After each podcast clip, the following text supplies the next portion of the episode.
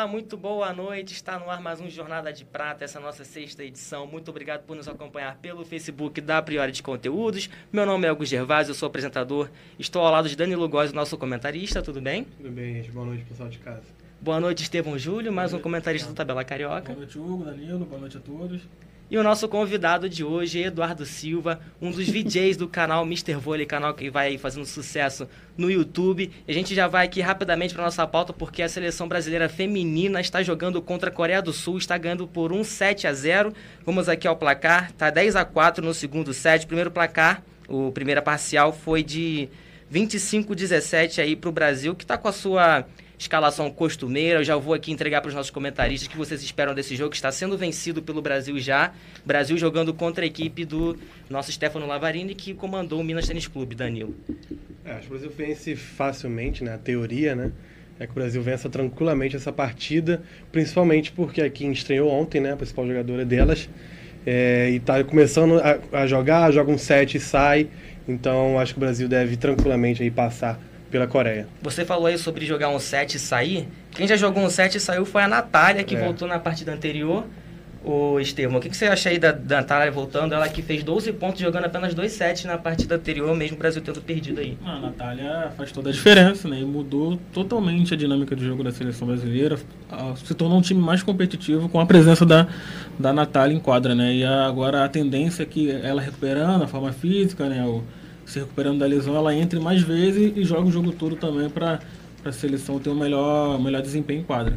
Lembrando que na partida anterior o Brasil perdeu para a Alemanha, perdeu de 3 a 2 acabou aí abrindo 1 a 0 aí foi 1 a 1 2 a 1 Brasil, 2 a 2 Alemanha e acabou vencendo no tie-break por 15 a 13 a Alemanha. Qual foi sua análise sobre esse jogo, Eduardo? O que, que você achou? Qual foi o pecado do Brasil ali que fez a equipe, que fez o diferencial para a Alemanha acabar saindo vencedora nessa partida? Eu não acho que houve um pecado, eu acho que houve uma límpima ali, inspirada, como sempre. Não sei se vocês souberam, a página da Alemanha afrontou o Brasil. a página oficial da Confederação. Não foi a Lippmann que, que deu uma declaração? Não foi isso? Não, foi a página da Confederação. Foi a própria página. Que postou que. Não lembro mais ou menos, só que o pessoal foi tudo revoltado lá comentar. Mas acho que o Brasil, cara, o Brasil ele tá caminhando. É, são jogadoras que você vê que a renovação é totalmente diferente, né? A renovação da, da Alemanha, ela é com na base 19 20 anos. A renovação do Brasil, 27, 30 anos. Então, assim, tem um peso totalmente diferente. Mas só que algumas jogadoras têm que saber que jogar Superliga é totalmente diferente de jogar uma, um campeonato a nível internacional. Tem ali a Macris, tem a Mara, que já jogaram Mundial. Tem, esse é o ano que elas estão tendo experiência internacional, porém ainda não é suficiente, entendeu? É, então, o Brasil está em sexto lugar né, na classificação da Liga das Nações, tem quatro vitórias e três derrotas. É uma campanha irregular, pelo menos em números. Em desempenho também você acha que é irregular, Danilo? Você acha que realmente o Brasil não teve assim, grandes erros nas partidas em que perdeu? O que, que você achou? Pelo contrário, o Brasil infelizmente está tendo muitos erros. Né? O Brasil não saca bem, parece estar sacando por baixo, aquele saque copinho, quando a gente aprende no colégio, é o que dá a impressão. Bom que você falou do saque, porque contra a Alemanha, o Brasil levou sete aces e não marcou não nenhum. Mar... Exatamente. não marcou nenhum. Exatamente. Então, assim, quando o Brasil não pressiona o passe alemão, que não é bom, não é lá essas coisas, né? Fica fácil para elas atacarem, que elas têm duas atacantes, né? É, não é à toa que a Lippmann está deitando e rolando. Já é a terceira derrota consecutiva do Brasil para a Alemanha. Estamos virando fregueses. Isso não é normal e não tem que ser normal. Porque a Alemanha não tem essa experiência toda a nível mundial, né? não é uma potência no voleibol. É, então, assim, o Brasil tem que mudar muita coisa, muita coisa mesmo, a começar pelo saque. Porque o bloqueio também não está encaixando direito. Quem está bloqueando é a Bia, que é uma bloqueadora nata, né? Mas Mara não, não vem bloqueando bem. O Brasil consegue ainda fazer bons passes ainda durante o jogo e consegue acionar as centrais. Mas acho que o principal fator mesmo é o, é o saque. O saque não está entrando e o jogo do Brasil não vai rodar se não tiver saque. O que está surpreendendo é a Roberta, na minha opinião. A Roberta, quando entra, ela está conseguindo fazer um bom jogo.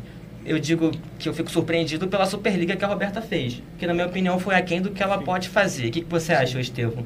de acordo com a Superliga que ela, que ela fez, ela entra ali, eu vi contra, o, contra a Alemanha, ela até fez alguns bons saques, dificulta. O Brasil não acertou nenhum saque, é óbvio, mas um, um saque também não é só aquele que acerta, mas aquele que, que, dificulta a recepção acaba dificultando o passe da equipe. O que, que você acha dessa da Roberta entrando bem na equipe do, do Brasil? E já temos também a Tainara que se machucou no, no treino, né? É, ela teve uma lesãozinha ali numa entorse no tornozelo, se eu não me engano. Acho que foi isso. Foi no joelho? Foi no joelho? Foi joelho? É, e acabou sendo desligada ali do, da seleção. E a Julia Bergman que saiu para entrar a Natália, né? Então o Brasil está meio que desfalcada, com três ponteiras apenas. Né? Então sai Natália, entra a Gabi e Amanda e fica por isso mesmo, infelizmente. Acho que a não titularidade da Roberta na seleção foi muito por conta da Superliga que ela fez, né? Foi muito abaixo. E a Macris, pela campanha que fez na Superliga, foi campeã, vem entrando, mas como você falou, a, a Roberta sempre que entra desequilibra, né? Saca bem, dificulta o passe adversário e isso melhora em certo ponto o jogo da seleção brasileira. Sim, só para atualizar você que está acompanhando Jornada de Prato, o Brasil está jogando agora contra a Coreia do Sul. A partida está sendo vencida pelas nossas meninas pelo placar de 1 7 a 0 e a parcial agora desse segundo set está 16 a 10 para o Brasil.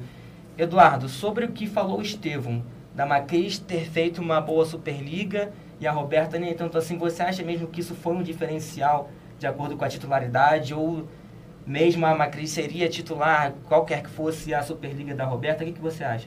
Eu acho que a Macris titular é uma resposta do Zé pro povo, assim, porque a Macris ela já, tá, já tem sim, vindo sim. quatro temporadas já muito bem. Só que o povo pedia a Macris e, e o Zé segurava. O pessoal até falava, né, que ela tinha que tinha até uma, um, uma treta entre o Zé e a Macris, porque a Macris ela é totalmente diferenciada, ela não fica presa e o Zé ele gosta de Meu colocar as levantadoras dele numa caixinha na maneira que ele pensa. Então se você reparar, a Roberta, a Danice, Fabiola, elas jogavam de jeito totalmente iguais, entendeu? Tanto que a Macris não entrava nesse encaixe. Então o Pan-Americano foi o primeiro teste dela que não deu muito certo. E depois do Pan-Americano ela não foi convocada mais. Mas com a volta da Macris, ela fez uma temporada maravilhosa. E acho que a Macris faltava nisso nela, entendeu? Ter é, ela ser campeã, entendeu? Porque muda a cabeça, tipo, eu sou campeã, então eu posso vencer e eu posso comandar. Entendeu? Né? É claro, porque a, a, Roberta tem. A Roberta não é melhor que a Macris, porém a Roberta é mais preparada psicologicamente que a Macris. Entendeu? Porque ela já. Tu, tu não acha? Não, cara, porque eu acho assim que a, a Roberta ela já passou por muitas decisões sendo, é, sendo re, reserva, sendo titular. Porém, a Macris ela é muito mais habilidosa que a Roberta, isso é fato. Mas até que ponto você consegue ponderar isso? Você está numa Olimpíadas, o que, que vale? É você ter poder de decisão você ter habilidade? Aí só que tem que saber ponderar isso. Ainda tem a Lins ainda chegando. Mas eu acho sim, a Macris é titular merecidamente. E é bom porque é mais opções. Entendeu? E a Macris está chegando aí e ela merece ser titular, ela vai ser titular até a Dani Nin chegar. Isso é fato. Isso que você falou faz a diferença também, o psicológico, né, de entender que, que jogar uma Superliga é diferente de jogar um Mundial, né, de jogar uma Liga das Nações. É, uma boa discussão. Eu acho assim, a, a Roberta, por ter uma experiência muito grande com o Bernardinho, que sempre foi uma exigência muito grande, eu diria, é, ela soube lidar muitas vezes com pressões. Só que em momentos decisivos que é preciso dela estar fazendo o seu papel bem, de entregar a bola certinha na pinta para atacante, nem sempre ela rende, né? Mas eu acho que assim, eu acho que eu, eu, eu sou daquele que eu acho que a Roberta tem que ser titular. Por qual motivo? O Brasil hoje, o Brasil hoje necessita muito de uma defesa e um bom saque. Isso a Macris não tem, a Roberta tem. A Roberta saca muito bem e defende muita bola. É, aí é claro, vai bater naquela tecla, mas aí o levantamento tem que estar tá bom. Sim, mas aí ela não faz, não faz, ela não consegue, ela não vai errar mas levantamentos cá, tão bobos assim. Ela vai conseguir colocar a bola lá no alto, entendeu? Em termos de habilidade, tecnicamente, quem, pra quem, quem você acha que está melhor agora, a Macris? A Macris, a Macris é mais técnica, pra mim, com a certeza. Macris, agora disparadamente. Com certeza a Macris é mais técnica. Só que, e arrisca mais que a Roberta também. Ela arrisca mais que a Roberta. Só que eu acho que no momento o Brasil precisa de uma Roberta, não de uma Macris, entende? Eu acho que é, é meio que por aí. Acho o Brasil hoje tem uma, o Brasil hoje tem uma, uma Paula Borgo virando bola e mais ninguém, entendeu? E aí então o Brasil precisa ter alguém que pelo menos defenda, que pelo menos faça um bom saque, o Brasil tem outras formas de vencer o jogo. Só com bola pro alto e a Borgo atacando não vai acontecer o jogo, entendeu? Não, não é por aí. Entende? Então acho que neste momento o Brasil precisa de uma Roberta como titular e não uma Cris. Lembrando que a Roberta vai jogar pelo Osasco na próxima temporada da Superliga e ela se transfere para lá juntamente com a Bia, aí do Sesc Rio de Janeiro. Mara Só... também indo pro, pro Osasco. Mara também indo pro Osasco, mas quem você lembra aí que vai jogar pelo Osasco? Deve chegar mais duas estrangeiras aí, né? Lembra de... Mais, tem mais duas estrangeiras. O Osasco, pelo menos, a ideia é que venha mais duas estrangeiras. É, tem duas estrangeiras aí para vir, provavelmente. É, Tem, um, tem um comentário aqui no, no, Facebook concordando com o que o Danilo disse, né? Não adianta ela passar e sacar e não saber levantar. Aí, aí é o Matheus Barbosa dizendo que a Macris é, é melhor do que a, que a Roberta. Não, a Macris é melhor do que a Roberta. Não, é, tecnicamente ela é melhor do que a Roberta, não tem como. Isso eu concordo. Tecnicamente ela é melhor. Se tu perguntar pra Roberta, provavelmente ela vai te responder isso. Matheus Barbosa que Matheus. Barbosa. Um abraço aí pro Matheus Barbosa. Só para atualizar para vocês, Brasil vencendo a Coreia do Sul neste momento, placar de 19 a 13, Brasil 1 a 0 em 7. Posso falar só uma coisa sobre esse jogo de agora? É, eu gostaria até de saber como é que tá os pontos de saque do Brasil. Porque a Coreia sofreu muito com pontos de saque ontem Brasil da, dos Estados Unidos. tem um ace. Tem um ace. A 0. Uhum. Um ace a zero, é. O Brasil de novo com dificuldade de saque.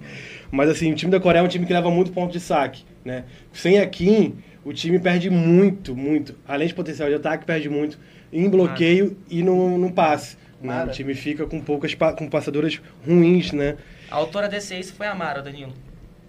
Olha, a Mara foi surpresa pra mim, porque a Mara não vem sacando é, bem. não, não, não, não, ela não é. vem sacando bem. Ela saca bem, mas ela não vem sacando bem. Ontem o Brasil deve só ficar de olho na, nessa, na outra Kim, né? Que é a, a oposta reserva. A, a ponteira reserva, desculpa. Que entrou no lugar da, da Kim ontem e foi bem, 14 pontos. Brasil que já chegou a 20 pontos contra 14, 1 a 0 em 7. É, vou convidar você a compartilhar nossa live pelo Facebook da WA de Conteúdos. Pode compartilhar, pode curtir, mande aí o seu comentário, mande a sua dúvida, a sua sugestão, mande aí sua crítica, principalmente o seu elogio. A gente vai para um rápido intervalo e dá só tempo de você ir também no Twitter do Tabela Carioca. Siga a gente no Twitter, siga no Instagram, curta também o Facebook do Tabela Carioca, entre no site www.tabelacarioca.com.br e fique por dentro de tudo que acontece lá. Cobertura de todos os esportes. Assista também nosso programa toda segunda-feira às 7 horas. Cada segunda-feira, um convidado para você aí assistir com a gente. Vamos para um rápido intervalo e já já nós voltamos com o nosso Jornada de Prata.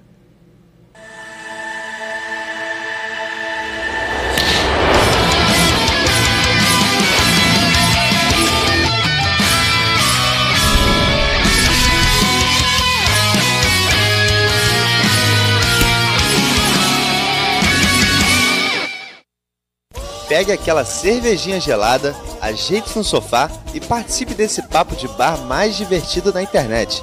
Vamos conversar sobre futebol de um jeito que você entende, sem ficar em cima do muro, no programa Pirosca da Bola. Segunda, às 19 horas, aqui no Priority Conteúdos.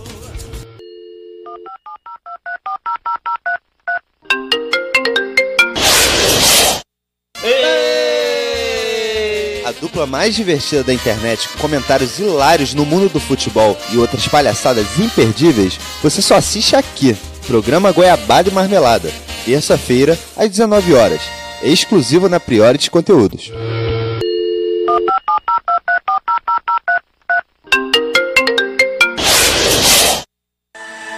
Quer participar de uma jornada genial?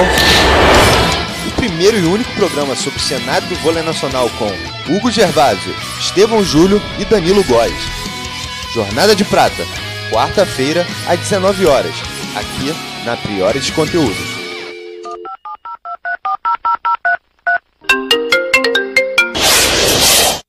Todo fã do esporte a motor tem um pit stop obrigatório às quintas-feiras, 19 horas, no programa Warm Up. Saiba as últimas novidades do kartismo brasileiro num debate tão incrível que o tempo andará mais rápido que os pilotos do kart. Anota aí, quinta-feira, às 19 horas, com André Cupelo, na Priority Conteúdos.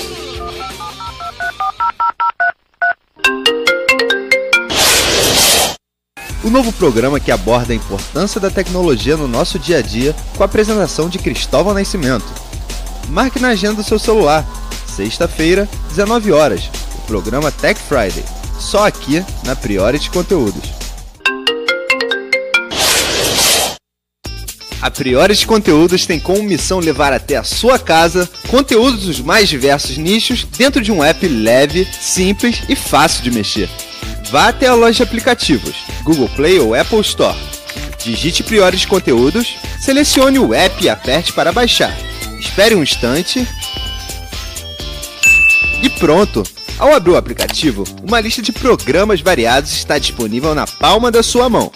Clipes, desenhos, humor, programas de futebol, cartismo, vôlei, Priority Conteúdos. Baixe o app e se divirta.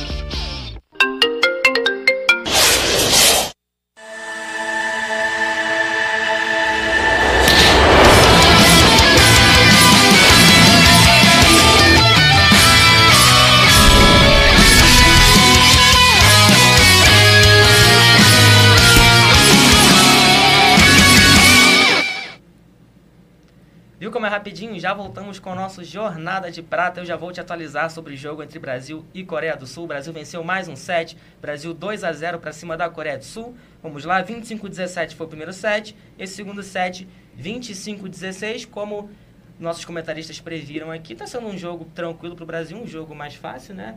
E o Danilo aí vai dar a sequência para o Brasil para depois da Coreia. O Brasil vai pegar os Estados Unidos, né, É, Danilo? pega os Estados Unidos amanhã em casa, né? Já, já que os Estados Unidos está mandando essa etapa em Lincoln, né? E provavelmente deve ser um jogo que o Brasil deve sofrer bastante, né? É bom ganhar tranquilo hoje para já estudar, já sair do, já sair do jogo pro hotel estudando já a seleção americana.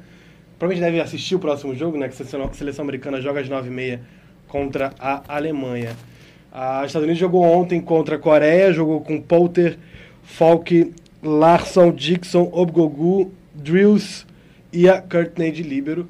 É, estreando aí já a Larson e a Dixon, né, que são jogadoras renomadas, americanas renomadas aí. A Larson com duas medalhas olímpicas, campeã mundial. Ficou no banco, portanto, a Lloyd, né, que voltou, é, ex para clube, que está que já chegou na etapa lá para jogar, a Robinson e a Guimeia. Guimaia, né? São as três que ficaram no banco e eu acho que provavelmente devem entrar para enfrentar o Brasil, porque deve, o Killer deve colocar um time mais titular para enfrentar o Brasil, provavelmente, né? E, e é isso, ficar de olho ali na- nas grandes jogadoras am- americanas. Mas mesmo se não As- for o time titular, você sabe mesmo que é se o não for, que vai ser, né? É. mesmo se não for, ficar de olho que elas estão vindo com tudo, principalmente no ataque. O poder de ataque americano é muito grande, muito grande mesmo. E com a Laça ali reforçando, acho que a Laça é um grande nome neste momento, reforçando ali frente à linha de passe americana. Eu acho que o time vai engrenar cada vez mais aí. Só convidar você a compartilhar nossa live pelo Facebook, comentar, pode mandar aí sua dúvida, pode mandar sua pergunta, sua sugestão, seu elogio, sua crítica e também entrar em contato com a gente pelo número de WhatsApp 99509 6355, tá aqui de baixo, ó. 99509 6355, manda ali sua interação com a gente, pelo WhatsApp também, a gente lê aqui, fala o seu nome, manda um abraço aí, o que você quiser. E Eduardo, a expectativa para o jogo com os Estados Unidos, muito difícil. Quais são as chances ali do Brasil conseguir vencer os Estados Unidos? Só uma uma... Vai dar ruim em geral? Não, não vai dar ruim não, mas Ah. vai ser uma boa experiência para as meninas, né? Eu acho que o Kira ali vai vir com força total. Eu não sei se a Lloyd é força total, porque ela fez uma temporada meia Abaixo? Do que ela pode fazer. Né? Eu não conheço a George Poulter, provavelmente ela tá vindo da, da, do, a- do universitário americano, então assim, eu não conheço. Provavelmente a Ogbogu, ela é muito boa. Muito. Ela é muito boa. E olha que os Estados Unidos ela tem, ainda tá sem a Kirandeva ainda. Mas a Dixon é. a Game Maia também. As centrais americanas não são tão boas, assim. Só a Ugg que ela é boa. Mas só que os Estados Unidos, ele tem um, um. Ele é um time que. operário. Ele é que nem o Brasil. Ele é um time que você não vai ver uma jogadora derro- é, derrubando todas as bolas, que nem China, que tem Zul, que nem Itália, que tem Gonu. É um time que todas vão jogar juntos, juntas, né? E vão fazer com que o jogo vai crescendo. Elas tinham a Então, acho Michelle. mais coletivo do que um time que joga a responsabilidade em Sim. certas peças. É que nem eu, eu não tô vendo, eu não, não sei o que, que a Michelle Bartia tá vai antes ser convocada. É, isso porque- aí são, são as jogadoras de- do, dessa, dessa semana, Da né? semana, né? Pra outra semana o Killer pode tô chamar novas, novas atletas aí. dos Estados Unidos. Mas, assim, é um time que vai vir com tudo e vai ser jogado, o jogo vai ser jogado em quadra e que os Estados Unidos pegue leve. Jogo contra a Alemanha, né? É, não, os Estados Unidos joga, é, Não, joga é, hoje contra a Estados Alemanha. Unidos hoje contra, Contra a Alemanha, nove e meia. Isso. A Gogu, inclusive, foi a maior pontuadora, com 16 pontos. Assistindo ao jogo Brasil e Alemanha, eu percebi que a Alemanha ela tem uma boa recepção, uma boa defesa. Foi o que eu achei. Ou o Brasil que Não, não, forçou tanto, foi o né? Brasil que não forçou nada no site. Você acha?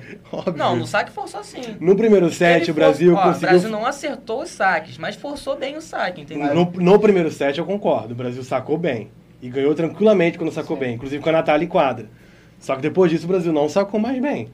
Passa os saques todos na mão, tranquilamente. a- a- as atletas da Alemanha colocando a bola pro alto bem fácil.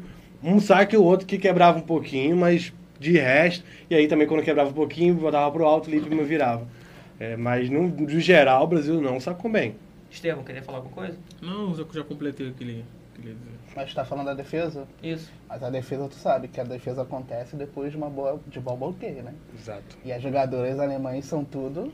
É tudo um esquema, né? Sacou bem, consequentemente o bloqueio, a defesa vai estar mais ligado, vai O conseguir bloqueio defender não precisa melhor. nem bloquear, mas só de atrapalhar e fazer com que a Exatamente. jogadora ela é, angule melhor o ataque, já vai direto na jogadora que tá lá defendendo, entendeu? Muito bem, vamos passar agora a nossa pauta para a nossa seleção masculina de vôlei. Brasil que estreou aí na primeira semana da Liga das Nações Masculina e teve três vitórias aí, né? O Brasil estreou muito bem. Muito bem. Estevão, já era de se esperar essas três vitórias aí. Brasil passando, passou sufoco contra a Austrália, Sim. mas aí conseguiu mesmo assim fazer um bom jogo. Brasil que venceu dos Estados Unidos por 3 a 0 Eu não imaginaria que ia ser 3 a 0 assim. É, mas era um time mais alternativo do que tudo, né? Esse time americano, né? Não era É, força fala aí, o que você máxima, achou né? desses Mais jogos do. Brasil e esse início do Brasil? Assim, eu já esperava que a seleção brasileira masculina mostrasse um bom voleibol, né? Tava com força total praticamente. O Wallace, o Lucarelli, Douglas também quando entrava é, pontuava muito bem. Eu esperava é, esse ritmo da, da seleção brasileira. De repente, não como tão foi, né? Foram três vitórias né, no- nos três jogos, mas já esperava um bom início da, da seleção masculina, sim. E o Leal que estreou, né? Era, era o que Leal, todo mundo estava esperando, né? Depois de O- quatro era- anos aí nesse processo. Estreou mal, por sinal. Que primeiro jogo, mal? o primeiro jogo foi mal. Mas acho que estreia também. A pressão, É, toda, tem né? tudo isso. Mas no segundo jogo dele em quadra já foi o Leal que a gente conhece, solto, conseguindo bloquear bem, atacar bem, sacar bem. Então foi mais tranquilo. O primeiro jogo foi mais seguro ali. E aí, Eduardo, qual a sua leitura desses três jogos do Brasil? O que você achou? Achou que ia ser isso tudo mesmo que o Brasil vem demonstrando? Lembrando que o Renan Dalzotto não está comandando a seleção brasileira. Por causa de uma né? suspensão que ele sofreu no Campeonato Mundial passado.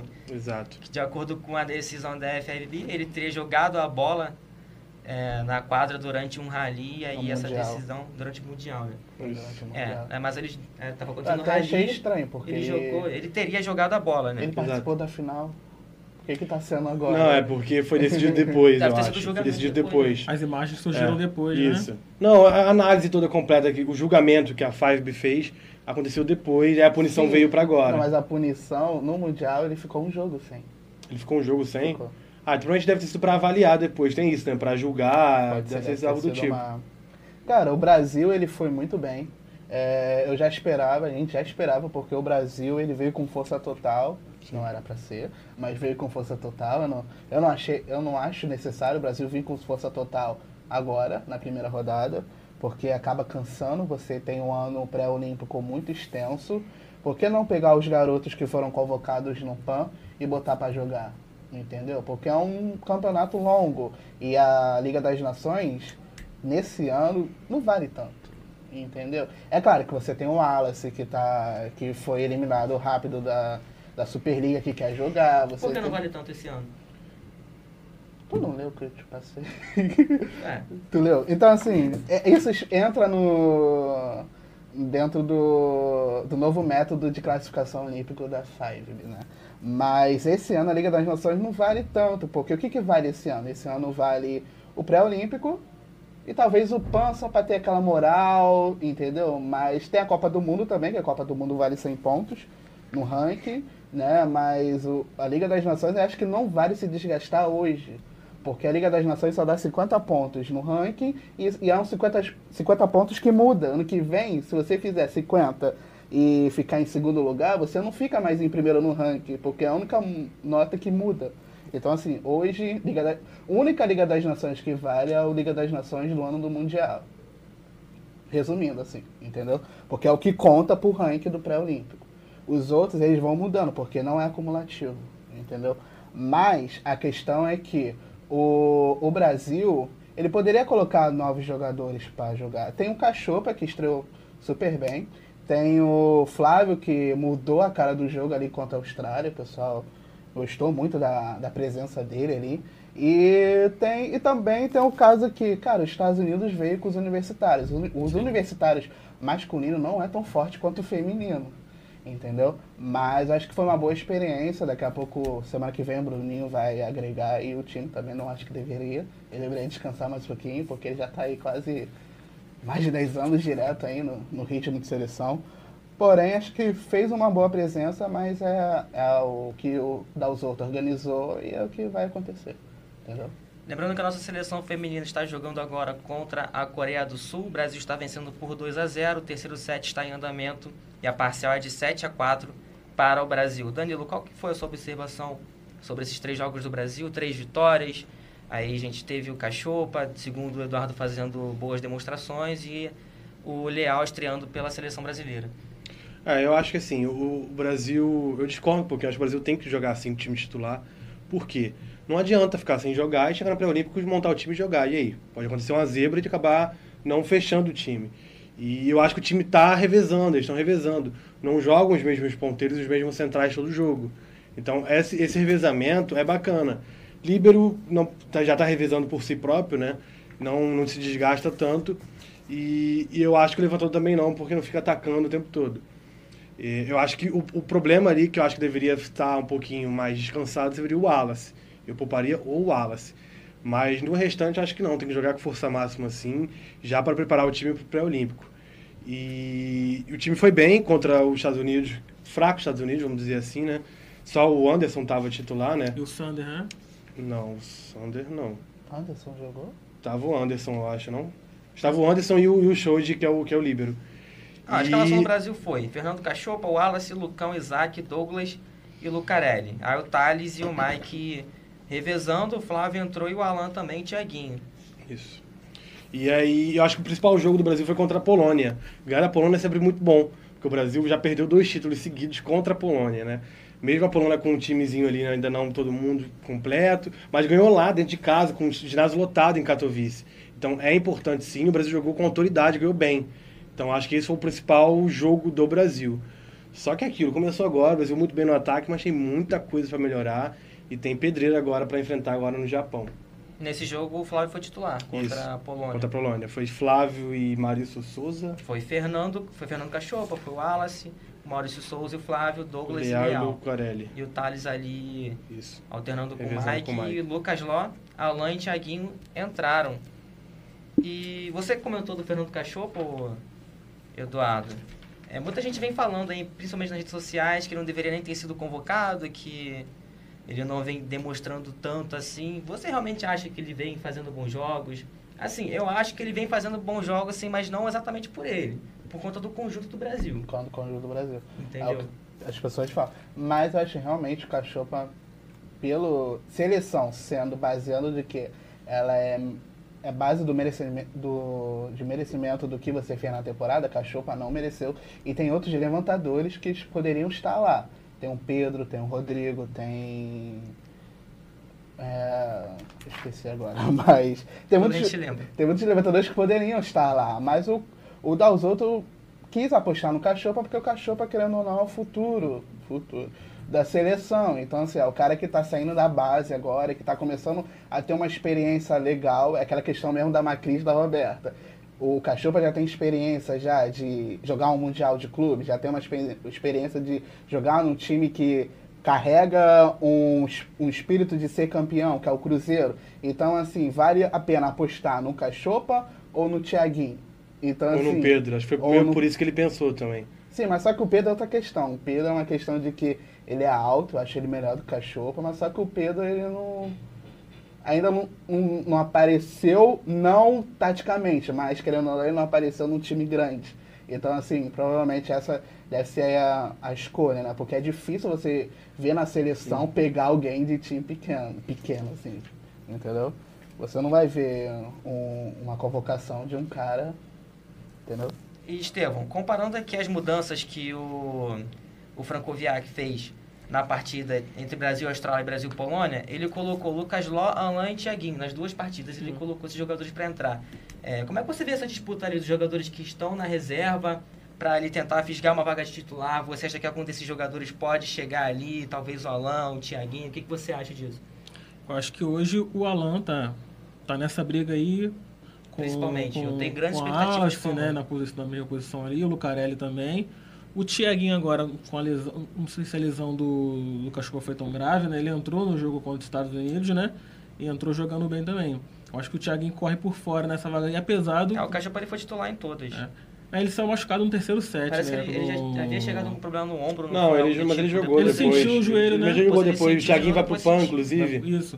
Então Mas acho que é, vai estar acho correto, que pro gente. Diaguinho fica um pouco mais difícil pela chegada do Bruninho agora na seleção principal e o naturalmente o Cachupa vai ser o Reserva o reserva. Acho que a briga maior mesmo é pelo Alan e pela pela Superliga muito boa que ele fez, né? Virava muitas bolas, era sempre muito acionado no time do SES e jogava muito bem. O pessoal tá interagindo no Facebook? Sim, é sobre essa questão, peraí, problemas técnicos aqui. Fala aí, você ia falar alguma coisa? Não, a questão do Alan, assim, Alan e o Wallace, cara, acho que tem uma. Não tem uma disputa. Vamos ser sinceros. O Wallace é o titular e o resto que briga pra ser reserva dele. Mas eu ainda acho que o Evandro volta e, é, e tira. Evandro? Porque Eu esperava- eu espero no, que o Alan Chega vá. no ano olímpico, todo mundo aparece. Assim. Eu não consegui voltar aqui, mas a pergunta era do Valdeir Militão. Ele está perguntando se a seleção brasileira está atrás das outras na Liga das Nações, né, nessa questão de formação do time. E por que tantas seleções não estão vindo com força máxima agora de início? Essa foi a pergunta dele aqui. E aí, o que, que você acha? É, por, por não estarem completas as seleções, é porque os campeonatos acaba- acabaram agora, né? Tem menos de um mês que terminou o Champions League, Campeonato Turco, Campeonato Italiano, os principais campeonatos do mundo, né? Então, assim, dá um tempo de descanso, né? E por conta dos principais campeonatos vi- virem depois, né? De metade do, do ano para julho, agosto, setembro e outubro, né? Os times estão poupando na- nas primeiras semanas da Liga das Nações para aos poucos ir colocando as suas titulares em, em quadra, né? Para organizar o time para as principais competições do ano. E em questão do Brasil estar atrás, está um pouquinho atrás, foi isso que ele perguntou? Foi, Sim, né? sim.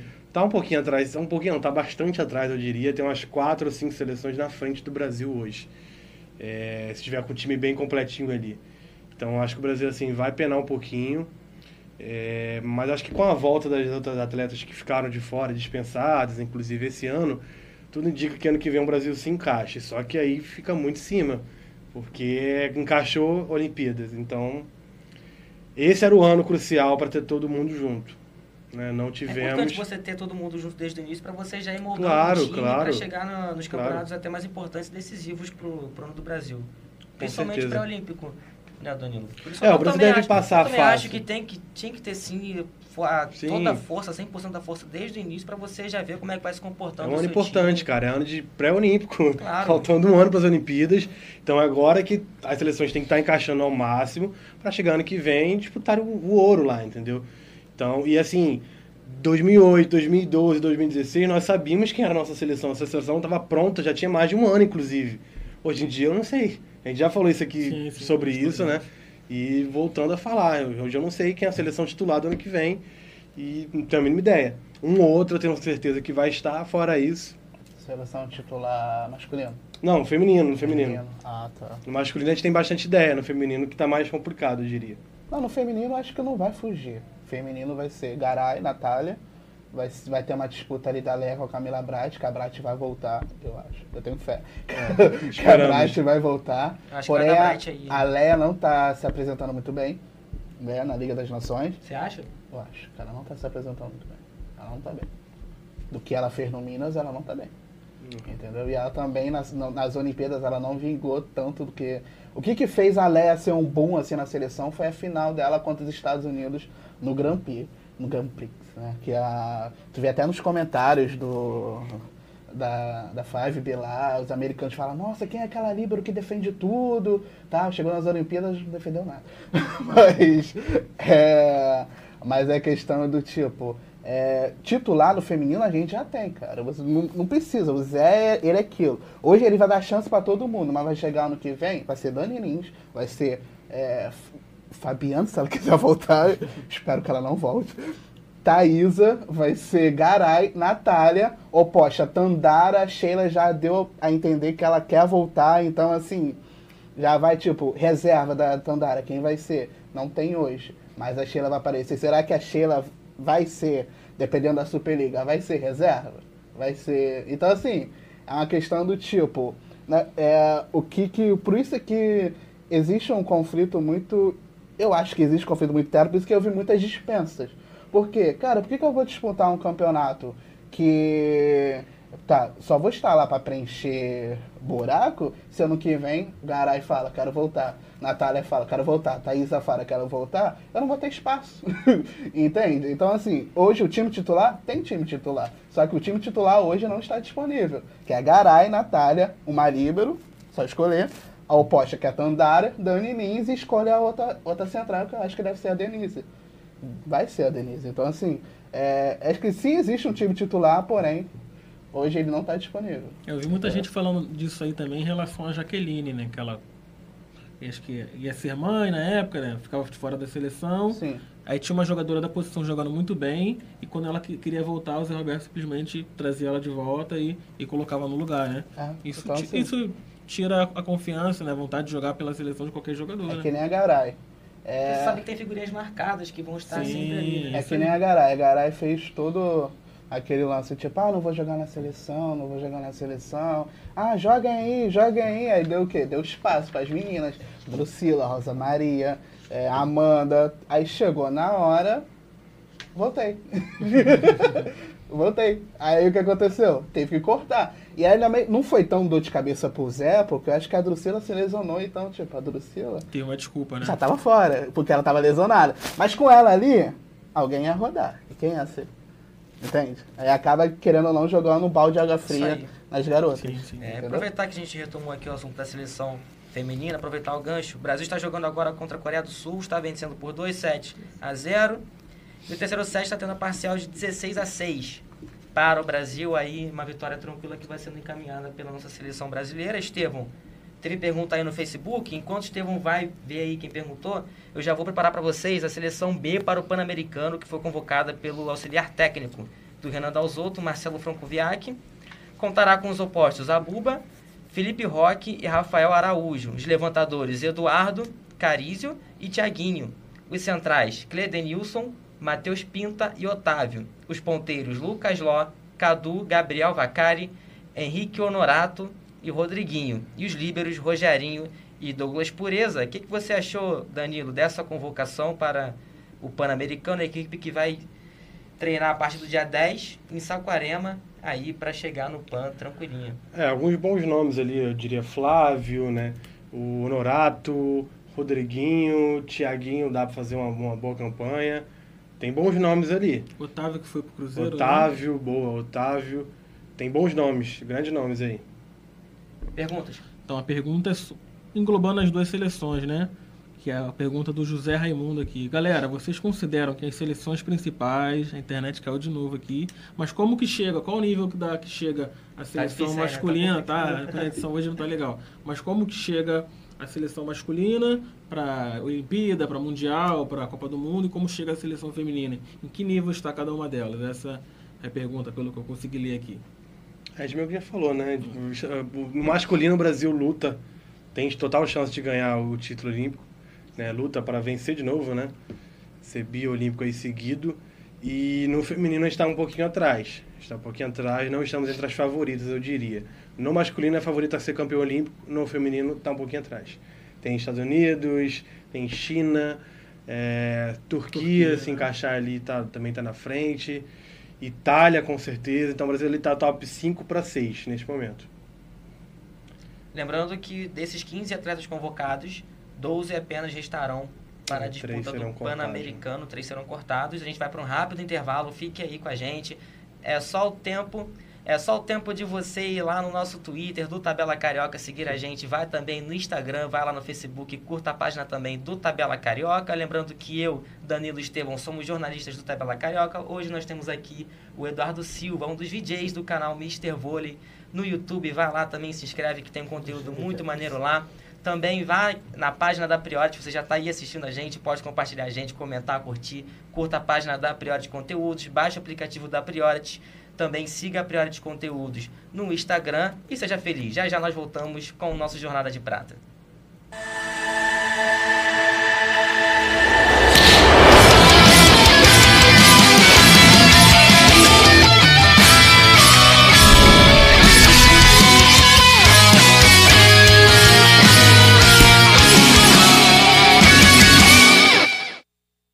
Pegue aquela cervejinha gelada, ajeite-se no sofá e participe desse papo de bar mais divertido na internet. Vamos conversar sobre futebol de um jeito que você entende, sem ficar em cima do muro, no programa Pirosca da Bola. Segunda, às 19 horas, aqui no Priority Conteúdos.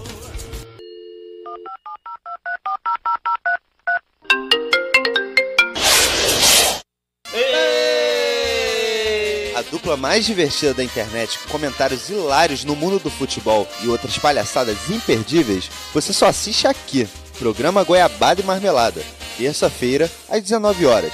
Exclusivo na Priority Conteúdos.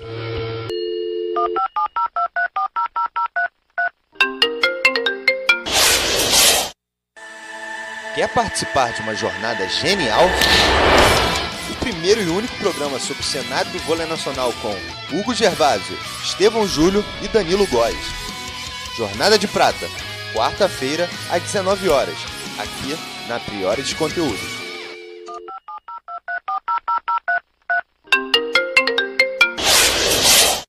Todo fã do esporte a motor tem um pit stop obrigatório às quintas-feiras, 19 horas, do programa Warm Up. Saiba as últimas novidades do kartismo brasileiro num debate tão incrível que o tempo andará mais rápido que os pilotos do kart. Anota aí, quinta-feira, às 19 horas, com André Cupelo, na Priority Conteúdos.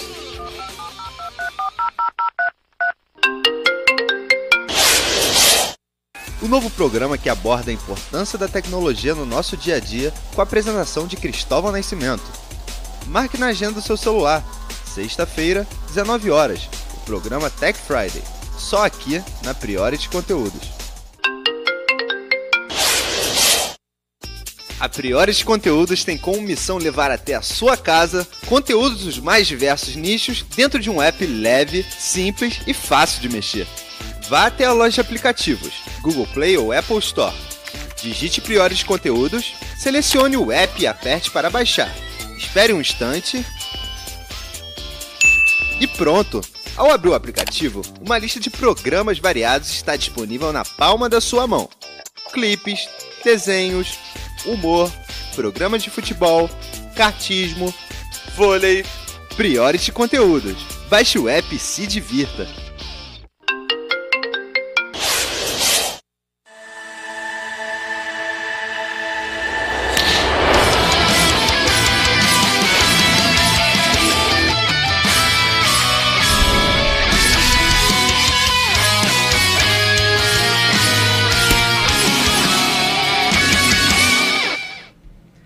Noite, nós já voltamos, viu como é rapidinho o nosso intervalo? Estamos aqui com a nossa Jornada de Prata, que você fica por dentro de tudo que acontece no nosso voleibol nacional e internacional. Você pode comentar aí o nosso programa pelo Facebook, pode aí mandar sua sugestão, seu comentário aí, sua pergunta, seu elogio, mas pode mandar também pelo nosso número do WhatsApp, o número 995096355, repetindo, 995096355, tá aqui embaixo o númerozinho lá, você manda a sua pergunta, aí você manda a sua sugestão, fala com a gente aí, interage, a gente manda um abraço para você. Estevam, alguém perguntou aí alguma coisa no, no, Facebook? É o José Édio perguntou o seguinte: vocês não acham que deveríamos ter mais campeonatos escolares? Isso não aumentaria a quantidade de jogadores? Essa é a pergunta. Com certeza. com certeza. Não só políticas públicas voltadas para as escolas, como as universidades também, né? A gente tem, a gente tem grandes... É, nós temos exemplos na universidade americana, as, as universidades americanas, né, que jogam em vários esportes. Os atletas saem das universidades e vão para o mundo, né, em vários esportes. Por isso que os Estados Unidos é uma potência olímpica. É, então acho que assim, o Brasil pode, poderia sim, de, deveria fazer isso. Não só nas universidades, mas começar bem pequenininho, já nos colégios, ter projetos sociais para isso. Mas falta dos nossos políticos quererem fazer isso e não querem, né? Eles querem é confronto mesmo, bala, bala, bala, acabar com violência, mas não querem investir no esporte. Não vai acabar nunca. É verdade. E a gente vai dar o resultado do jogo entre Brasil e Coreia do Sul já já rapidinho. A gente preparou um vídeo especial para vocês também, mas antes a gente vai falar da sequência da seleção masculina dentro da Liga das Nações, né, Danilo? O que, que É, tem aí pela frente pro, pro nosso time brasileiro? Segunda semana da, da seleção brasileira, joga em Tóquio, no Japão, sexta, sábado, domingo. Sexta enfrenta o Irã, sábado o Japão e domingo a Argentina, de madrugada. 3h40 da manhã, 6h40 e 3h10. Mas a gente pode falar um pouquinho rapidinho sobre os times. né? Acho que os, os principais adversários é Irã e Argentina, né, dessa, dessa rodada, com certeza. O Irã está invicto também, igual o Brasil, três vitórias, três jogos e três vitórias, é, jogando bem. Tudo bem que enfrentou né, uns times mais fracos, enfrentou ali uma Alemanha, uma China, mas venceu bem da Itália, né, com um time ali já misto, com o Gianelli ali levantando já, mas um time misto. Só que o Irã tem uma grande, uma grande seleção, o Gafur é o grande destaque, né, o oposto do Monza da Itália ali. E, e eu diria também o levantador, o Maruf, que é levantador do Siena da Itália, experiente, 34 anos, e na minha opinião, um dos três levantadores mais habilidosos do mundo, no masculino. O cara levanta muito, muito mesmo, e ele faz o time do Irã rodar. O time do Irã todo mundo ataca. É, inclusive, eu anotei aqui, se eu não me engano, é, os jogadores, por exemplo, contra, contra a Itália, todo mundo fez ponto, cara. O Seyed, o Fayaz com 13, Badipur com 10, Gafur com 9 e o Chafiei com 8. Pontuaram Então, bem, assim, né? exatamente. Todo mundo consegue, ele consegue movimentar, todo mundo ataca no time. Então, os atacantes estão sempre livres para conseguir atacar, ele sempre deixa o pessoal na boa, né? Então, e aí e o Irã tá sacando muito bem. Então, assim, é são pontos importantes para o Brasil ficar de olho. Inclusive, é, com bastante jogadores entre os principais nas estatísticas. O Gafu é o maior melhor- um dos melhores atacantes, o quinto melhor atacante. O Seyed aparece como quarto melhor bloqueador. Então, assim, é para o Brasil ficar, ficar de olho. E o Maruf aparece já como o melhor levantador da competição. Três levantamentos perfeitos, que eles dizem, né? Por sete. Então, cara, é muita coisa. Isso é muita coisa mesmo. E só mostra o quanto que o Irã tá forte e o Brasil precisa ficar ligado. E a Argentina a gente conhece, né? Tem muito jogador Sim. bom que está aqui jogando, inclusive, na, na Superliga Brasileira. E o time argentino já é mais. Eles estão mais divididos. O, o, inclusive o Marcelo Mendes, né, o técnico do Cruzeiro, que é o técnico da seleção argentina, coloca ali. Ele está começando.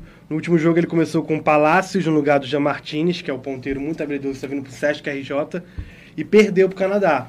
E quando o Jean entrou, ele fez a diferença. Então, assim, é, acho que o Marcelo Mendes tem que parar com isso, esquecer que- de colocar é, o Palácios e focar no Martinez. E o time também tem bastante jogadores jovens, o Losser também, com 21 anos.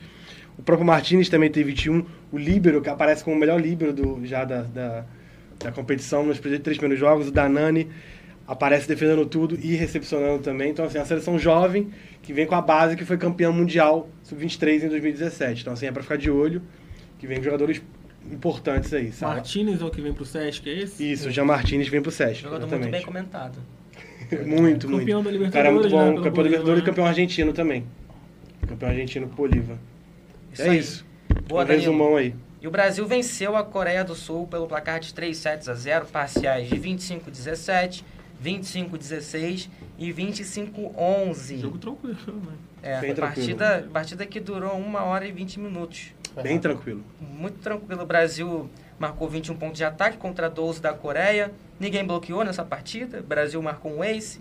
Aí o Brasil se aproveitou de cinco erros da Coreia do Sul, assim como a Coreia do Sul se aproveitou do mesmo número de erros do Brasil.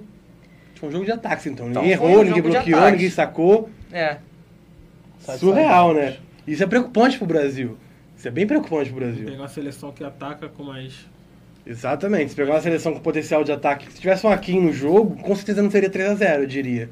mas também tem que levar em consideração que o Brasil ele tem uma dificuldade muito grande em jogar com times asiáticos. Verdade. Então, isso é verdade. essa geração tem uma dificuldade muito grande. Verdade. Então, assim, na geração passada, com Jaqueline e Sheila, a gente não se preocupava com o time asiático porque elas sabiam anular, porque tinha uma Thaísa, tinha uma Fabiana na frente, uma torre enorme. Exatamente. Não tinha como. Nosso Mas bloqueio hoje não, é tão tem. grande, né? Exatamente. Legal. E para comemorar essa vitória do Brasil sobre a Coreia do Sul, a nossa produção preparou aí vídeo muito legal de descontração entre as meninas da nossa seleção. E aí, produção, tá pronto o vídeo? Legal?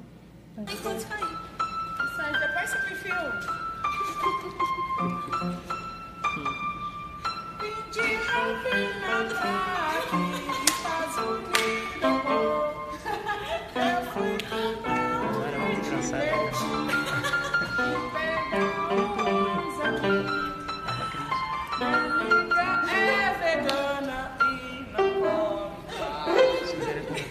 Tá aberto. Ah, é, voltou. Sensacional, né? Talento fora do quadro também, né? Muito legal, né? Talento dentro e fora de quadra. Muito show aí o Brasil, só repetindo, vencendo por 3 a 0 a Coreia do Sul. Parciais 25-17, 25-16 e 25-11. Partida jogada em 1 hora e 20 minutos. Facilidade para o Brasil. É bom, né? Depois de uma derrota para a Alemanha, o Brasil voltando a vencer na Liga das Nações. Vamos falar agora do mercado do vôlei, o que, que está acontecendo. Nós temos aí a Cassiele, saindo do Sesc Rio de Janeiro, indo para o Minas Tênis Clube, jogadora que passou bastante tempo lá. Ela que deve estar um pouco triste, porque está se despedindo da Carol Leite, sua melhor amiga, com quem dividia a sua residência, mas ao mesmo tempo feliz porque vai para um clube que também é um clube campeão, também é um clube grande do voleibol. E aí, Eduardo, como é que você analisa essa contratação do Minas, a KCL passando para lá, saindo do Rio para Minas agora? O que, que você A vê? KCL foi uma resposta muito grande, porque ela é uma grande passadora, né? E as, as ponteiras que o Minas contratou não têm um passe muito bom, elas são de definição. Então, aconteceu algum problema, tem a Leia ali, mas a Leia ela é. Ela não consegue co- cobrir duas, duas ponteiras, né? É, acho que nenhuma Libra consegue, só a Fabi. Mas a, a KCL ela pode entrar como luva, assim como que ela era do SESC. Ela entrava para passar, as ponteiras não estavam resolvendo no passe, ela entrava, passava, fazia o dela e fazia o jogo do time andar. Então o Minas ele pensou bem contratou uma boa solução para caso as estrangeiras não funcionem. A gente tem um videozinho de apresentação da KCL no Minas Tênis Clube. Vamos ver agora, vamos acompanhar o vídeo dela, produção. Oi pessoal, eu sou Cassiele Clemente, eu tenho 25 anos, sou ponteira e natural do Paraná.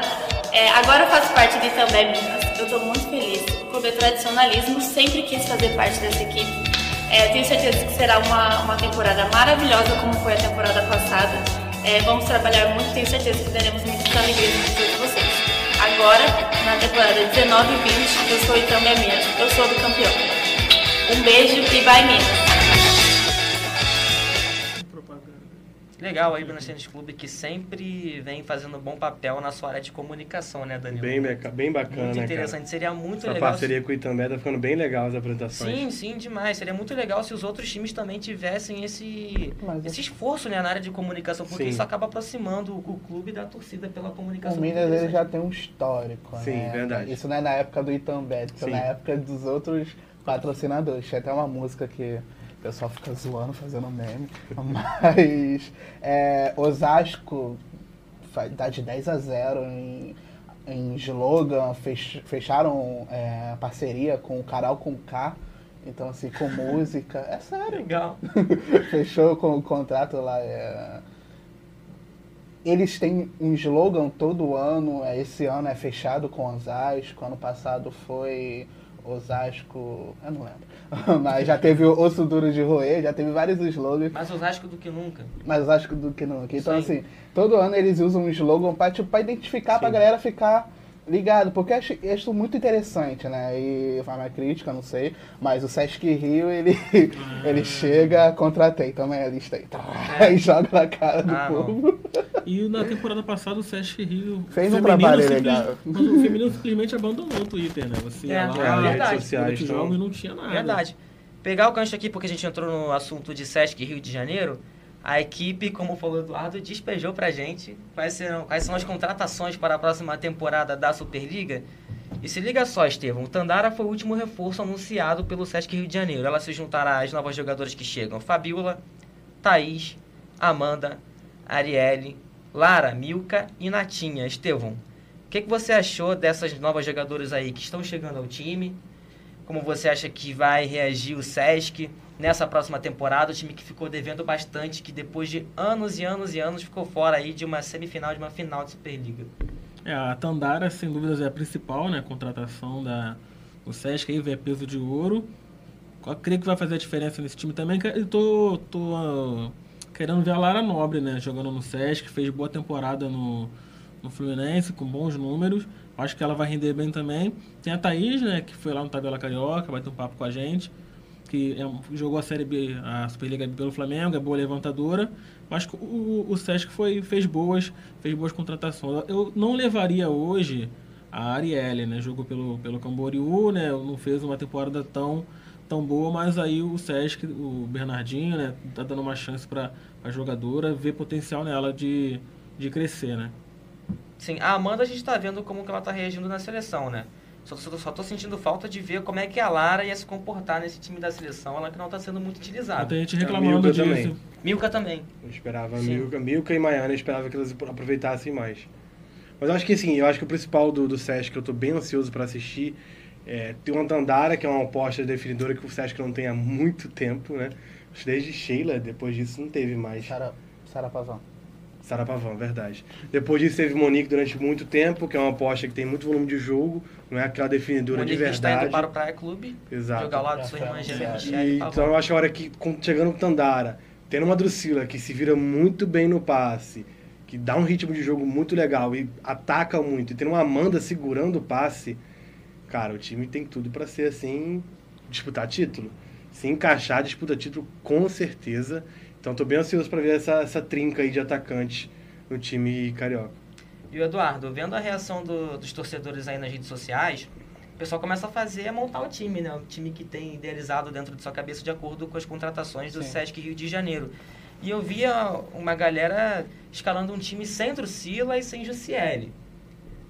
Qual? Sem Jussiele eu, eu acho que, que pode acontecer, mas sem Drusila, você acha que tem um time titular sem Drusila no Sesc Rio de Janeiro? Acha que ela vai ficar um pouco para trás? Como você escala esse novo time aí para a próxima temporada?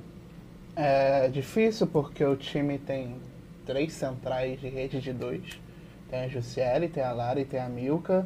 E só tem só a linda Jéssica de rede de três. Porém, você tem uma jogadora versátil que é a Jussiele, que ela pode fazer rede de três. Na Olimpíadas, ela chegou e fez rede de três. A última temporada, ela chegou e fez rede de três. Porém, eu acho que não é o forte dela. Ela já destruiu Superligas com Chinas. Então, assim, não é o forte dela. Porém, ela pode jogar muito bem. Aí, tem a, aí a disputa vai ser entre a Milka e a Lara. Quem é a melhor? Então, assim, eu acho que a Lara so- sobressai Também um pouquinho. Acho que vai dar lá. Entendeu? É, Eu pela acho que- temporada, sim. eu acho que a Lara se sobressai um pouquinho. Mas em questão às ponteiras, vai sim ter um. Vai revezar muito ali. Penha, Drusila e Amanda. Vão revezar demais.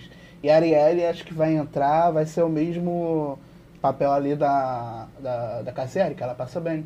Então, assim, qualquer coisa, a Drusila não tá quinando, põe a Arielle lá que ela vai conseguir fazer. Porém, eu não sei como é que vai ser a Gabiru nesse sistema todo. Porque, né? A Natinha entrou, a Natinha ela defende muito bem, passa Se for muito pegar a bem. temporada passada da Gabiru, a Natinha fica Na- fácil. Não, Na sim, real, de fato. Porque, né, não deu. A Gabiru mesmo só ficou no time, quer dizer, na minha opinião, né, o que eu acho, por conta que ela estava lesionada. E o Bernardinho não gosta de liberar, dispensar atleta lesionada. Ela se lesionou com o clube, seria até meio escroto, né, da parte dele, seria chato da parte dele, dispensar uma jogadora que está lesionada com o clube. Então acho que meio que por isso que ele manteve ela para essa temporada. E tentar, assim, na apresentação ele disse que ia tentar reafirmar a Gabiru como líbero. Líbero, Eu acho que que- ele tá forçando muito a barra. Porque não dá, líbero pra ela não dá, tem que ser a Natinha titular. Não. Depende. assim, hoje, hoje a Natinha é superior, porém, a Gabiru ela já demonstrou de serviço. Então, assim, depois que ela fez a cirurgia, ela decaiu muito, mas ela já demonstrou serviço. Ela já foi campeã do Grand Prix varrendo fundo de, de quadra, entendeu?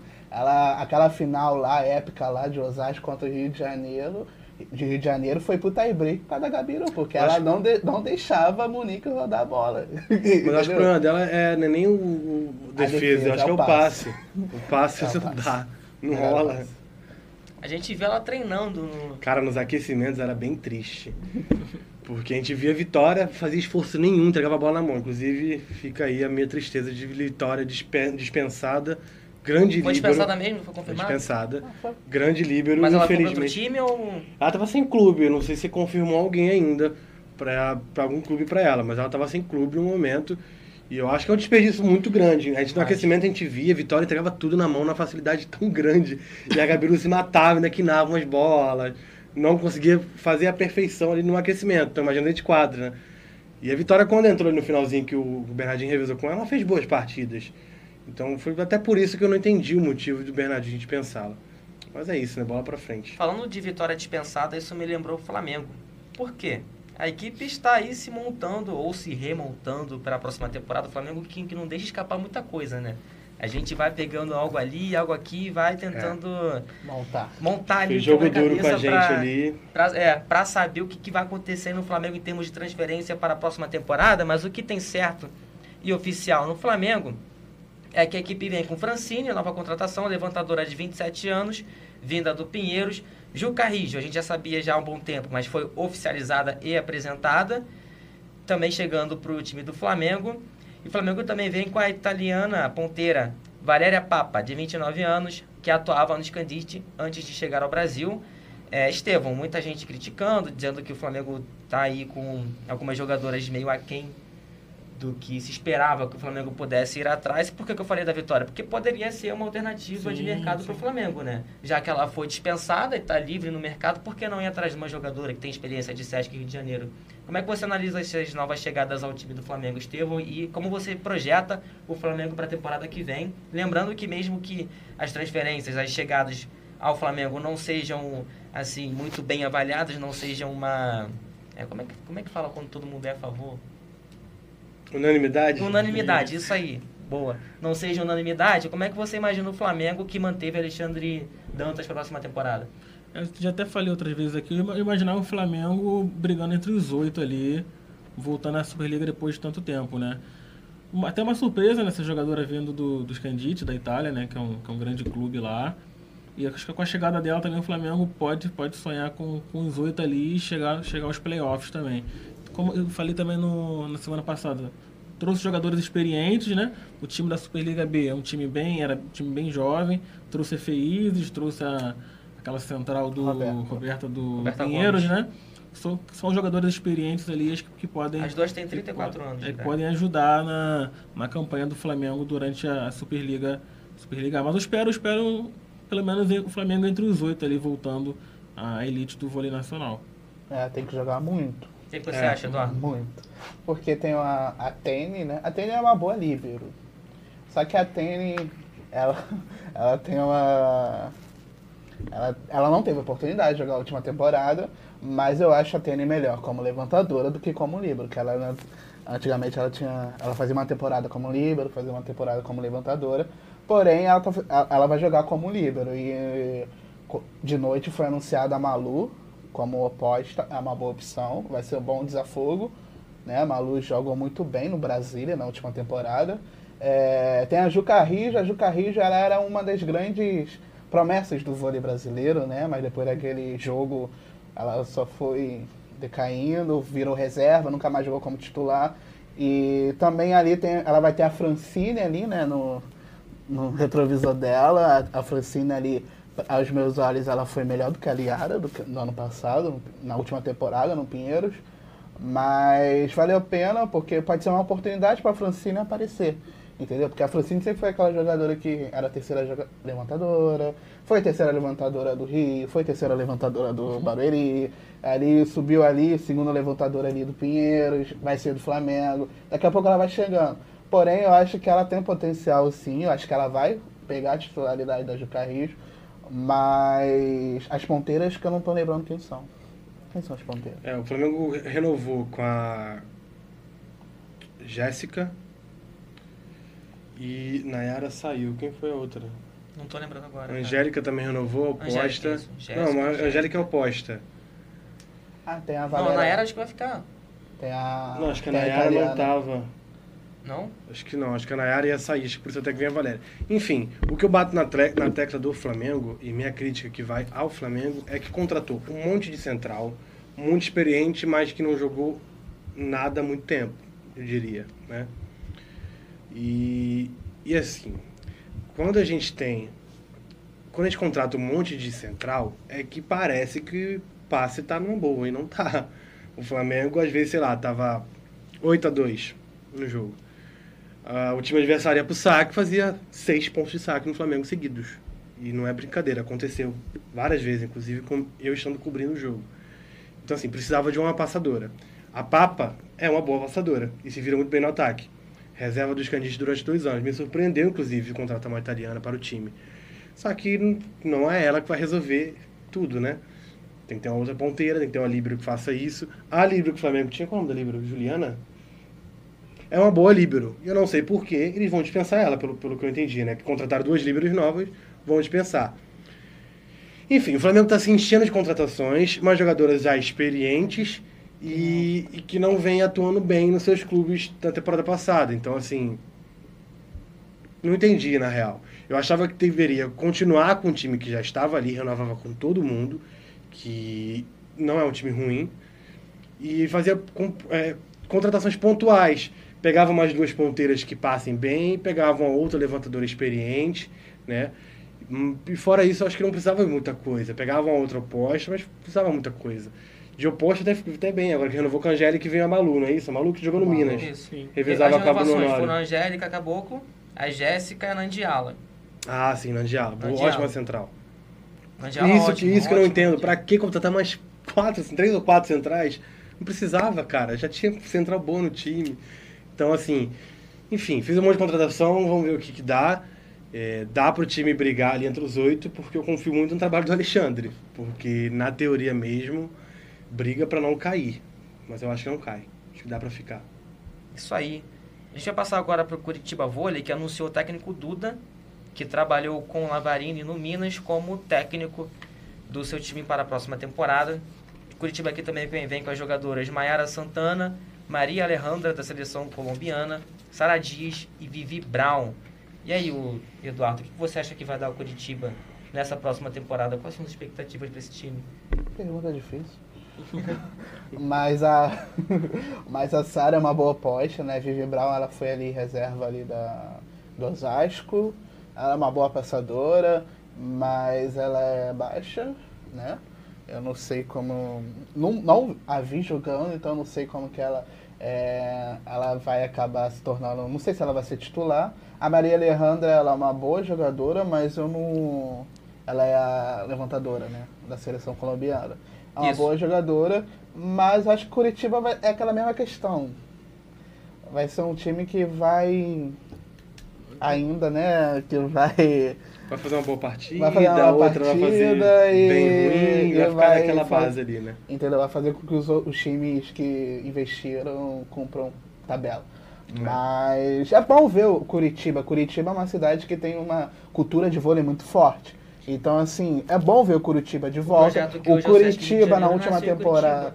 Sim, é, né? Que a Roberta veio desde lá. Tem o Jeanzinho, o Líbero, tudo de Curitiba. Sim. Mas o Curitiba, a última temporada, ele assustou um pouquinho. O, aquele lance do tipo, o elenco jogando junto, fazendo. Cada um fazendo sua parte direitinho, deu, deu um susto ali. Deu. É, tanto que no início Deu da um caldo, Superliga, né? no, no início da Superliga, os grandes só faziam tie break com Curitiba. É claro, né? Que é início de temporada, os jogadores estão chegando, tal, mas, cara, chegou a fazer um tie break com a maioria. Então, assim, deu um sustinho. Mas acho que Curitiba vem de volta. Vai vai fazer uma boa Superliga, mas não acho que não vai chegar nos oito, não. Ok, show. Agora vamos para um boletim sobre o que vem acontecendo no nosso vôlei de praia. Já vou pedir para a produção separar aí a nossa arte sobre vôlei de praia, para botar aí na tela, que o Danilo vai comentar o que, que vem ocorrendo aí. Fala aí, Danilo. É, isso aí é um pouco do que vai acontecer né, no Mundial, que vai acontecer no final de junho, Mundial de Vôlei de Praia. Foi decidido os grupos, né, nove, oito grupos no caso, doze grupos, Vido. 12 grupos. E eu vou falar um pouquinho agora do que aconteceu na última, na última, último final de semana. O circuito mundial quatro estrelas em Ostrava, na República Tcheca. O Brasil foi bem no feminino, conseguindo um ouro e um prata. A Agatha e Duda enfrentaram a Ana Patrícia e Rebeca na final. Venceram três duplas americanas durante a, a- as disputas, né? E, então passaram bem, conseguiram chegar bem. E cresceram no ranking mundial e vão com tudo agora para o, o Mundial de Vôlei de Praia. Já no masculino, o Brasil não tem ido bem, né? Dessa está indo bem irregular, eu diria. Tem outra arte aí, foram duas, Tem, tem outra agora do vôlei do do feminino. feminino. Joga agora? Pode jogar, pode jogar. E no masculino, Alisson e Álvaro Filho ficaram nas quartas, né, para a dupla da casa República Tcheca. Perusic e Schweiner e já Evandro Bruno, e Bruno Schmidt perderam para a dupla russa, Krausenikov e Stoyanovski, por 2 sets a 1 também. E de novo, a dupla campeã foi a dupla norueguesa, né, o Anders Moll e o Christian Sorum, três vezes, terceira etapa seguida que eles ganham e são os favoritos aí para o Mundial. E é isso. Boa, galera. E aí? Eu acho que talvez o. As duplas brasileiras não estão rendendo bem de- devido à dança da cadeira que ainda tá rolando, Sim. né? Talvez o... Agora parou, porque agora tem Mundial, já tá tudo tem decidido. mundial. Mas eu, eu não sei, eu, eu li em algum lugar que o. O Thiago. Thiago. Di- tem um Dio... Quem é a dupla do Jorge? Thiago e Oscar. André, não, Jorge e André. Ah, sim, André Einstein. Jorge? Eles não é uma dupla. Eles se formaram ali, jogar mundial, beleza, mas daqui a pouco vão se separar. Então, assim. É, né? porque eu acho que o Guto e o Simon estão ali também. O Guto tem. O Guto, cara, o Guto é muito bom. Eu não sei, ele pegou uma dupla ruim, na minha opinião. Por quê? O, Simon, acho que o Simon é uma dupla ruim pra ele. Eu, O pô, Simon joga bem, cara. O Simon ele é um bom bloqueador. eu acho que o Guto Porém, precisava de um, de um a nossa atacante melhor ali. esperança, assim, de, algo, de ter alguma coisa no vôlei de praia é o Bruno e o Evandro. Com certeza. Entendeu? Muito bem, muito bem. Não encaixaram ainda, mas vai encaixar. É, Toda a passar. sorte do mundo aí, nossas duplas brasileiras no nosso vôlei de praia, toda a sorte das nossas seleções masculina e feminina de vôlei nas suas disputas na Liga das Nações. Estamos chegando ao final do nosso Jornada de Prata. Muito obrigado a você que compartilhou nosso programa, que participou, comentou, curtiu, você que seguiu a gente, você que curtiu a gente também. Até semana que vem e uma ótima noite para vocês.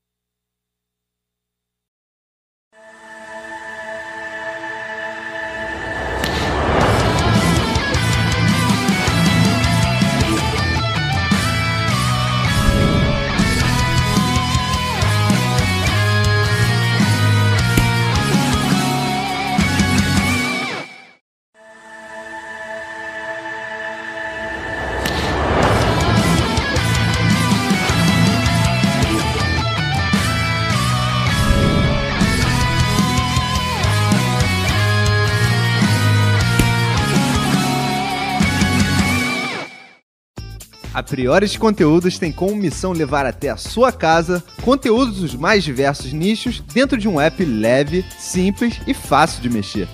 Vá até a loja de aplicativos, Google Play ou Apple Store. Digite Priores Conteúdos, selecione o app e aperte para baixar. Espere um instante. E pronto! Ao abrir o aplicativo, uma lista de programas variados está disponível na palma da sua mão. Clipes, desenhos, humor, programas de futebol, cartismo, vôlei, Priority Conteúdos. Baixe o app e se divirta. Pegue aquela cervejinha gelada, ajeite-se no sofá e participe desse papo de bar mais divertido na internet.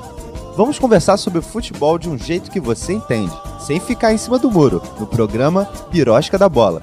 Segunda, às 19 horas, aqui no Priority Conteúdos.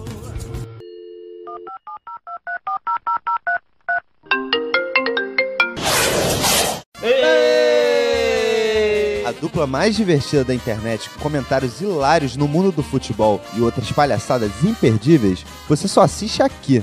Programa Goiabada e Marmelada. terça-feira, às 19 horas. Exclusivo na Priority Conteúdos.